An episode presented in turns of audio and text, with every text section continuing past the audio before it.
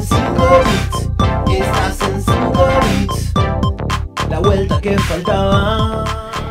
Comple- y esto, gracias, Evi. Con de- delay es imposible hablar. Bueno, vamos a 19, 40 minutos. Estamos eh, completando los, eh, la producción de esta tarde en 5 bits con los temas de, bueno, coronavirus en este caso, en relación con las embarazadas. También el 14 de este mes eh, fue el Día Mundial de Concientización de la Incontinencia Urinaria y más.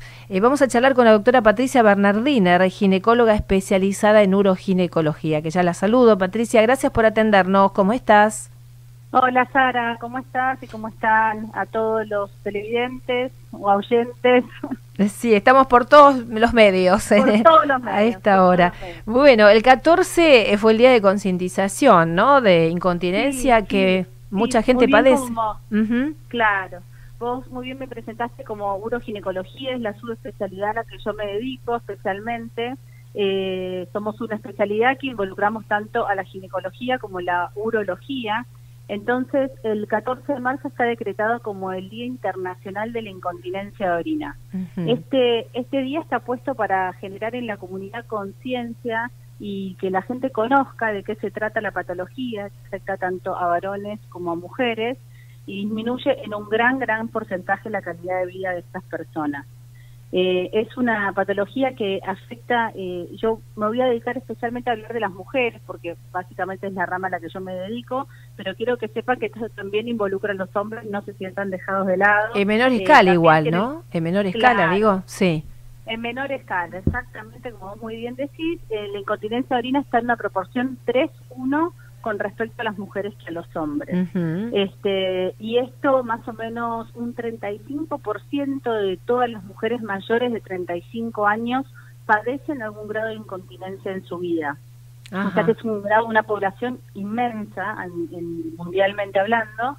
Y lo peor de toda esta información, si hablamos de números, es que solamente entre un 50 y un 70% de las mujeres acude a la consulta por este motivo Ajá. porque genera mucha vergüenza, mucho pudor.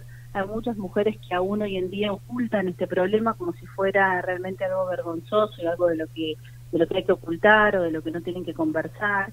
Y me pasa muchas oportunidades que yo recibo pacientes en el consultorio que dicen la verdad que yo estoy sufriendo hace muchos años, pero escuché que mi amiga se vino y se atendió con vos y lo habló y entonces una tomó coraje y lo conversó capaz en una cena de amigas o en un té de Claro, amigas y se y enteró. a partir de ahí, claro, y a partir de ahí se abre el, eh, la posibilidad para que un montón de ellas consulten. Bien. Entonces, bien. este, básicamente eh, lo que quiero decir es que es, si bien es una patología, es un problema de calidad de vida que tiene solución y aquella mujer que cuando tose, se ríe o estornuda, se le escapa un poquito de orina, eh, sienta que no es normal, que tiene la posibilidad de acercarse a su ginecólogo o a un uroginecólogo para consultar, que aquella mujer que tiene la necesidad imperiosa de ir al baño y que nunca llega y siempre tiene o la ropa interior o el apósito mojado, o aquella mujer que no puede hacer la actividad física que desee porque se le escapa la orina, o hay, te escucho casos de mujeres que dicen, me encantaba jugar al tenis, pero dejé de jugar porque de verdad que me da vergüenza. Uy,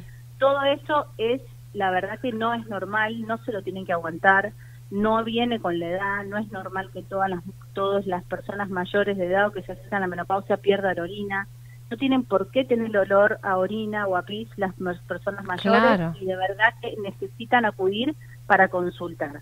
¿Hay soluciones Eh, para esto? Sí. Sí, claro que hay soluciones. Las incontinencias se dividen básicamente en dos grandes grupos. Una es la incontinencia orina de esfuerzo, que es esta que yo hablaba.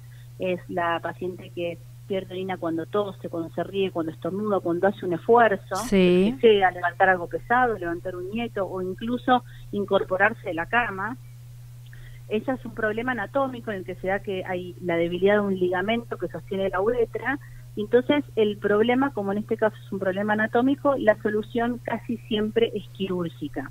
Es una cirugía que se hace, es ambulatoria, tiene muy buena tolerancia, con un 95-98% de éxito.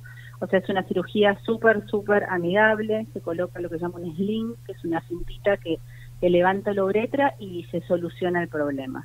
Si la incontinencia llegara a ser leve, leve, lo que se puede hacer es una rehabilitación del piso de la pelvis, contrayendo los músculos del piso pelviano, como haciendo los ejercicios conocidos que se llaman los ejercicios de Kegel, que son los ejercicios de contracción, pero existen eh, especialistas, kinesiólogos especializados, con aparatología especial para esto, que los pueden ayudar y guiar para contraer adecuadamente la musculatura, porque normalmente no estamos acostumbrados a contraer músculos de la pelvis. Claro, no es normal. Es una estructura que tenemos olvidada o no, no tenemos registrada en, nuestro cuerpo. Sí. Y bueno, si también llegara a ser leve la incontinencia, se, pueden, se puede hacer el láser intravaginal, que alguna vez lo hemos hablado en el programa de radio.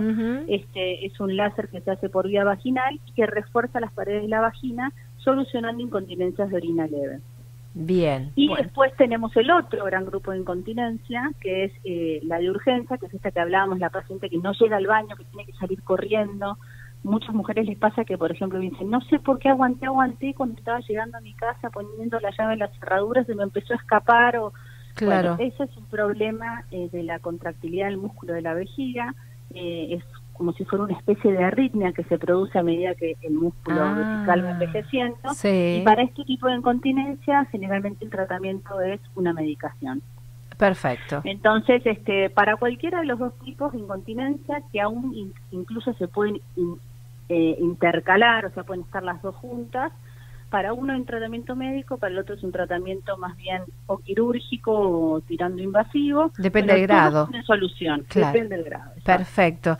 Buenísimo y súper claro tu explicación, Patricia. Y querías referirte un poco al tema de coronavirus en, embarazadas, ¿no? Que es un tema también para ellas. Bueno, sí, claro, porque eh, yo como te mencioné antes, yo soy ginecóloga, arranqué mi, formación haciendo ginecología obstetricia y después me, dediqué básicamente a lo que es uroginecología, pero bueno, eh, la realidad es que frente a esta gran novedad en salud, esta, esta información que nos llueve por todos lados, mm. este, me veo en la necesidad de hablar un poquitito sobre el tema, aunque no sean las embarazadas específicamente eh, de a lo que yo me ocupo hoy en día, pero como ginecóloga es a lo que más me puedo referir. Sí. Y la realidad es lo que quiero es eh, transmitirle responsabilidad y tranquilidad a las embarazadas al mismo tiempo. Decirles que sepan que son pacientes o población de riesgo, ¿sí? a lo mismo que los mayores de 65 años o aquellas personas que padezcan alguna enfermedad que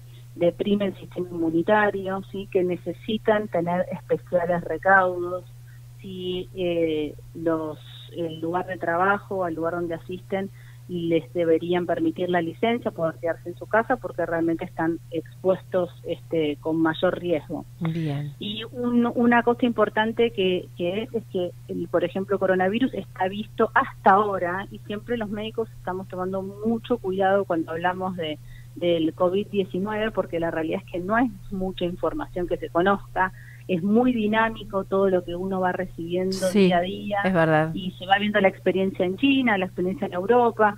Entonces, realmente lo que hoy nos parece una cosa obvia, puede ser que dentro de unas semanas lo tenemos que refutar y decir no era tan así como pensamos. Pero al día de hoy se sabe que el COVID no tiene transmisión vertical, o sea que la mujer, si la embarazada contrae el virus y está infectada, no se lo pasa en la panza a, la, a su hijo. Qué interesante lo que decís. Bien. Eh, y después lo que una vez que nace el, el, recién nacido, bueno, se le hacen los, los tamizajes o se le hace todo lo, la, eh, el sondeo que se le tenga que hacer. Sí. Y bueno, y también está visto que por ahora él tampoco es que transmite, el, el virus no se transmite por la leche materna. Entonces, eh, bueno, teniendo los recaudos, eh, se va viendo según la institución si hay que aislar a la madre o lo que fuera, siempre la madre queda con el niño, ellos se aíslan juntos, y bueno, y la lactancia materna, siempre con todos los recaudos, barbijos y todas las cosas del lado de manos que ya sabemos, eh, se puede llevar a cabo, ¿no? Perfecto, bueno, vale la aclaración y muy bueno el dato que das, ¿eh? no tiene transmisión vertical el coronavirus, es muy mm. importante lo que decís. De todas maneras, las embarazadas a cuidarse, población de riesgo, las embarazadas a cuidarse, por favor, las embarazadas a cuidarse, a quedarse en sus casas, a evitar este, las acumulaciones sociales, los eventos. Sabemos que viene un fin de semana largo y que todos teníamos planeados capaz que programas entretenidos y cosas para hacer realmente no es la oportunidad, no nos va, nos van a sobrar oportunidades más adelante para para poder hacer este, una vida más entretenida, pero en este momento la prioridad es eh, cada uno individualmente y todos como sociedad, ¿no? Tal cual. Recién hablamos con Omar Sued, el doctor es médico infectólogo, es el presidente de la Sociedad Argentina Ah, de Infectología, estuvo con nosotros recién, como siempre en las producciones, y nos decía, claro, la vacuna hoy, la mejor vacuna es eh, aislarse, es quedarse en casa, es protegerse, es la prevención, ¿no? Sí, sí, exactamente. Coincidís. exactamente. Patricia, muchísimas gracias. Te mandamos un beso muy Bueno, grande. gracias a vos, Sara, te agradezco por el espacio para poder este, difundir todo esto. Eh, en algún en, en- en el medio de toda esta locura de la pandemia del coronavirus, la realidad es que la incontinencia orina termina pareciendo una pavada, pero bueno, a veces sirve también para despejarnos de toda la preocupación y bueno, y saber que también existen otros problemas, ¿no? Exactamente, que- Este, tal que cual. Te agradecemos por la información de estar siempre con nosotros eh, eh, eh, para el bienestar de la comunidad, porque en definitiva con la información es la única forma de prevenir y de tratar las patologías. Gracias, Patricia. estamos. Te mando un beso, Sara. Gracias, otro para vos. La doctora Patricia Bernardina es ginecóloga, especializada en uroginecología. No hay muchos médicos especialistas en estas dobles disciplinas, con nosotros hablando del 14 de marzo, día de concientización de la incontinencia urinaria y del coronavirus en relación a las embarazadas. ¿sí? Uy, tenemos poquito tiempo para nuestro final. Nueve minutos, pero más para la música, 23 grados la temperatura. Chicos, tenemos un temina más. Después vamos con la, el pronóstico. Tenemos algo más de tigre también respecto al coronavirus. Y algo que le quiero pasar de data a nuestros amigos es que desde mañana el servicio de trenes estará limitado y solo se detendrá en algunas estaciones. Mira, eso te lo voy a decir ahora. La medida comenzará a desde la medianoche del jueves y estará vigente hasta el 31 de marzo. Y buscamos aquí nuestro ramal, el más cercano, el zonal, el Tigre, eh, que mm, va a detenerse en las estaciones de cabecera, que son Retiro y Tigre, y entre medio en Rivadavia, Martínez, San Isidro, Victoria y Carupa. Te lo cuento para que sepas si estés prevenido. ¿eh? A partir de este jueves, entonces comienza a correr la medida de restricciones en, la detención en distintas estaciones y el Mitre te conté entonces también en cuáles va a parar para que tengas una idea del movimiento. Vamos a la música y seguimos con Maroon 5, What's Lovers Do. Nos podés mirar, nos podés escuchar.